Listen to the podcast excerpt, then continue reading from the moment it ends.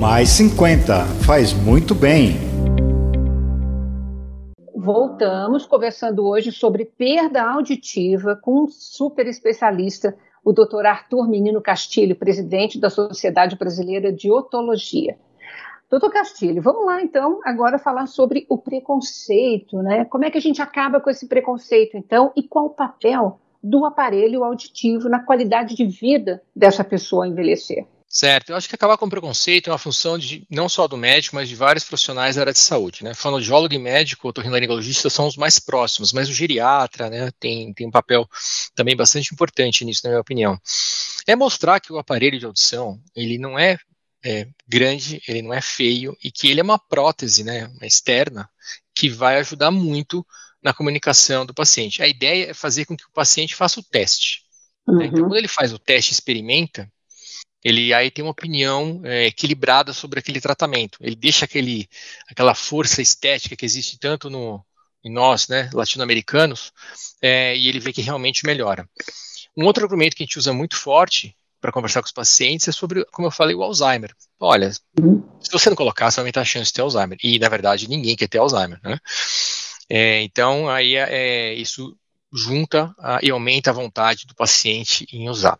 É importante lembrar também que o processo de adaptação de um aparelho de audição ele não é muito simples, ele demanda mais de uma consulta com a fonoaudióloga tá. e um pouco de paciência, diferente, por exemplo, do uso do, de um óculos, né, que é bem mais simples.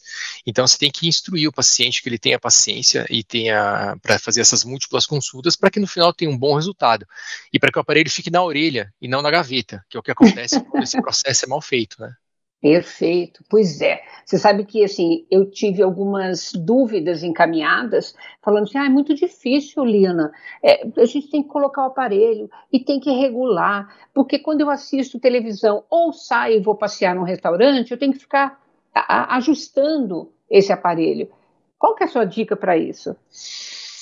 Olha, nessa situação tem alguma coisa errada, né? Porque não era para ficar ajustando. Então foi o que eu ah, falei, o processo perfeito. de adaptação ele tem que ser muito bem feito e tem profissionais muito capacitados no Brasil para fazer isso em vários locais, né?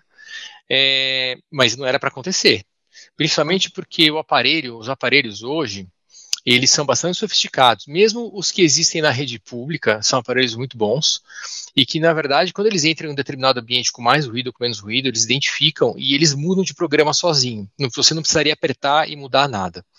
Então, deve ter alguma coisa a ser feita no equipamento dessa pessoa, né? Que bacana esse esclarecimento. Aliás, então pelo SUS, pelo Sistema Único de Saúde também é possível. Sim, existe esse tipo de tratamento disponibilizado pelo Sistema Único de Saúde. Uh, infelizmente, o número uh, que é o valor, tá, o montante de recurso que é destinado a isso, na minha opinião, ainda é insuficiente dado que nós vemos filas bastante grandes para aguardar o recebimento de um aparelho, ah. mas é, é, a Sociedade Brasileira de Otologia, que eu estou presidindo no momento, ela tem uma ação muito próxima com o atual Ministério da Saúde, para com a atual ministra da Saúde, para a solicitação de que isso seja corrigido, e me parece que isso vai ser. Sim, porque nós temos uma população é, que envelhece muito grande no país e a maioria não tem condição né, de Verdade. ir para o médico particular ou adquirir um aparelho. E, a, aliás, aproveita, o aparelho para aquisição, são vários tipos e vários é, é, tipos de preços também. Valores, sim. São. Os aparelhos variam muito, tem muitas marcas no mercado e cada marca tem diversos uh, uh, modelos. Então, o paciente muitas vezes fica sem saber o que é bom e o que é ruim. Tá. E logicamente, quando você fala em venda e compra, aquisição de um aparelho, tem um viés comercial de quem vende, né? Aquele que, uhum. que você compre o mais caro eventualmente, ou o melhor. E nem será, não necessariamente você precisa daquele. Mas tem múltiplos modelos e é, eu normalmente sugiro que um, uma pessoa que possa adquirir vá numa fonoaudióloga independente que possa fazer essa seleção para ele do que ele realmente precisa. Porque às vezes ele compra um aparelho muito caro, e as coisas que ele tem naquele aparelho, ele, ele, não precisa. Então ele gastou dinheiro a mais. E às vezes ele compra um aparelho muito simples. E as coisas que ele precisaria não estão naquele aparelho. Então ele não vai usar. Então precisa ser realmente selecionado entre os modelos que existem para aquele tipo de paciente, para aquele tipo de perda de audição. Bacana essa sua orientação, esse alerta que sirva para todo mundo que está nos ouvindo, porque tem muita venda também pela internet. Uhum. Né? É, o problema da venda, da venda per si, é que não ele precisa ser, esse aparelho precisa depois ser regulado, ele precisa ser é, mapeado, ele precisa ser programado. Tá. Então, você comprar um aparelho só na internet, mandar vir para sua casa, não vai adiantar.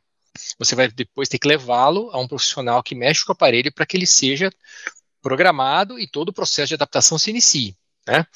Então, é, e aí que as coisas dão errado. Né? Você compra um aparelho errado, compra um aparelho que machuca o seu ouvido, compra um aparelho grande, aí vai um monte de coisa. Por isso que isso é, um, é uma área bem de nicho que você precisa ir num fonoaudiólogo muito capacitado. Primeiro no otorrinolaringologista para ver se é indicação de aparelho, Tá. Né, e, ou não, ou outra perda de audição, como a gente falou, e depois no fonoaudiólogo capacitado para fazer essa adaptação.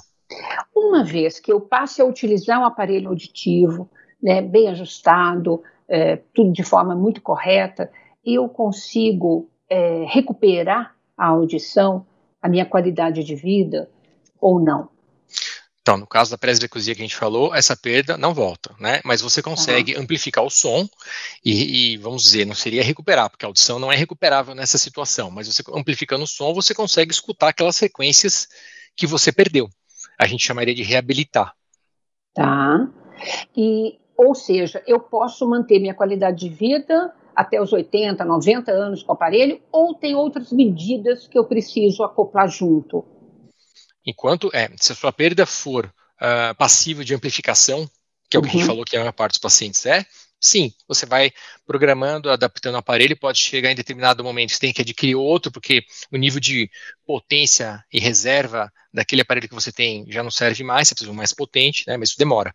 Ah. Mas sim, você pode usar até o fim da vida, sim. A não ser, não se aplica a presbiacusia, mas se você tiver uma perda é muito grande de audição, pode ser que o aparelho de audição não dê ganho e existem outros tratamentos, além do aparelho de audição, para a reabilitação da audição, que são cirúrgicos, que é o caso, por exemplo, do implante coclear, que não é o foco da, de hoje gente está falando, né? Tá. É, para a gente é, caminhar meio para o final, né, uhum. eu queria saber o seguinte, há, há maneiras da gente prevenir esta perda de audição ao envelhecer? medidas não. que a gente pode poder tomar durante a vida? Não tem. Não tem, porque na verdade ela é genética. É, é assim, isso faz parte de uhum. todo o processo de envelhecimento do organismo. Isso um dia, talvez, nós consigamos descobrir quais todos os genes envolvidos nisso e fazer uhum. o que a gente chama de knockdown, né? Travar o gene e você não, não envelhecer a audição, não envelhecer a pele, não envelhecer o cabelo, não envelhecer o olho, né? Que é o sonho uhum. de, da vida eterna aí, né? Mas no momento a gente não consegue fazer isso. Essa perda, ela vai evoluir em diversos níveis, dependendo do tipo de, de pessoa, né? Tá. É, eu queria saber mais uma questão, assim, você acha que o que a gente pode fazer para que as pessoas procurem o especialista sem, antes, logo que começa a primeira, uhum. os primeiros sinais?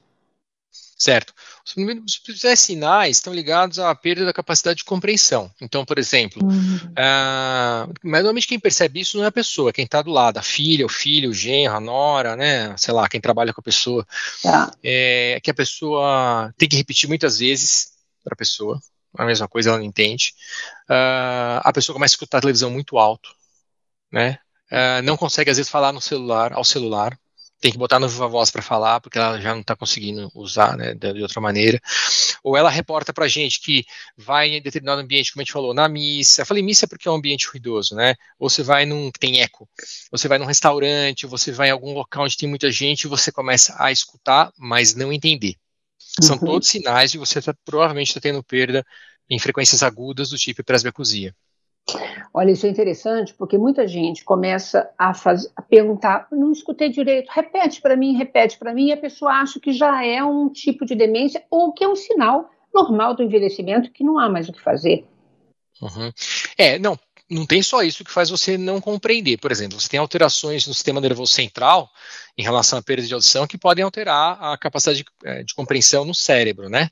Mas o mais comum nessa faixa etária que a gente estava falando é realmente uhum. a perda periférica da audição, que é no ouvido mesmo. É o ouvido que não está ouvindo, né? Uhum. Ou seja, o preconceito, como você mencionou algumas vezes nessa nossa conversa, precisamos combatê-lo, né? Sim inclusive porque a pessoa acha que ela está ficando surda, ela já está chegando no final da vida e isso não é verdade. Não é verdade, de jeito nenhum. É, a maior parte dos pacientes que começam a usar o aparelho começam a usar com 65, 70 e a expectativa de hoje está lá em cima, né? Então, uhum. vai viver muitos anos bem, que viva muitos anos e viva bem. E viver bem também é viver escutando bem, né? Entre outras coisas. Com certeza. Pela tua experiência, uma pessoa que começa, assume que vai usar o aparelho auditivo, passa a usar todo santo dia, tem que usar o dia inteiro, tira para dormir, como é que é esse ah, hábito? usa o dia inteiro, normalmente ela vai querer usar o dia inteiro, porque ela vai ver que isso traz benefício, e tira normalmente à noite para dormir só e coloca no dia seguinte, manhã. Não pode tomar banho com o aparelho. Alguns aparelhos são a prova d'água, mas não é aconselhável que faça isso. Mesmo porque aquele momento que você está no banho, o ideal é. Você não tem aparelho, né? Você vai tomar banho, você vai passar sabonete ali, shampoo, então o aparelho vai atrapalhar, né? E é bacana também, é, como você mencionou, que os familiares fiquem muito atentos, porque em geral é o familiar que nota os primeiros sinais e que estimula, inclusive, a pessoa idosa a procurar ajuda. Verdade. Ou que traz na marra, né? Quando não quer vir, porque muitas vezes a pessoa não quer vir, né? E aí vem aquele trabalho de fazer ela testar. E aí quando você faz o teste é que ela muda de opinião. Mas normalmente é. as pessoas que estão em volta são extremamente importantes para catalisar esse tratamento, trazer essa paciente ou esse paciente para a gente. Você diria que a Sociedade Brasileira de Etologia é, tem, tem preocupações em relação a esse envelhecimento da população brasileira e fazer campanhas é, para que a gente tenha uma qualidade auditiva melhor em todas as fases da vida? Sim, a gente tem campanha todo ano, a campanha da Semana da Surdez, e a gente tenta trazer isso uh, para os pacientes. Mas, na, na, verdade, hoje, a penetração dessa informação é muito maior por mídia social. A gente tenta fazer isso por, por mídia social, porque dá para fazer o ano inteiro. Né? E tem uma coisa que a gente gosta de sensibilizar. Infelizmente, felizmente, né, perda de audição desse tipo não mata ninguém. Então é uma doença que muitas vezes fica no segundo plano nas prioridades de tratamento de um, uhum. de um país ou de uma, de uma pessoa. E a gente está tentando trazer para cima isso, que na verdade ela não está ligada à mortalidade, porque ninguém morre que tem perda de audição, mas está ligada com a importante perda da qualidade de vida, evoluindo até em algumas situações para demência. Uhum, perfeito. Quer passar um recado final para a população que está nos assistindo, que nosso tempo, infelizmente, acabou? Olha, eu queria agradecer e dizer que o mais precoce possível que a gente comece qualquer tratamento, é, ele é o mais eficaz. Então, os primeiros sinais da perda de audição, seja ela qual de origem for, procure o médico otorrinolaringologista para que seja feito o diagnóstico. Muitíssimo obrigada, viu, pela sua participação, doutor Arthur. Obrigado, eu que agradeço. Obrigada a vocês também que nos acompanharam aqui no programa. Se você quiser rever, rever este ou qualquer outro dos nossos programas, nos acompanhe nas redes sociais. Rede Câmara São Paulo, sua conexão com a política da cidade. Beijo, obrigada, até a próxima. Mais 50 faz muito bem.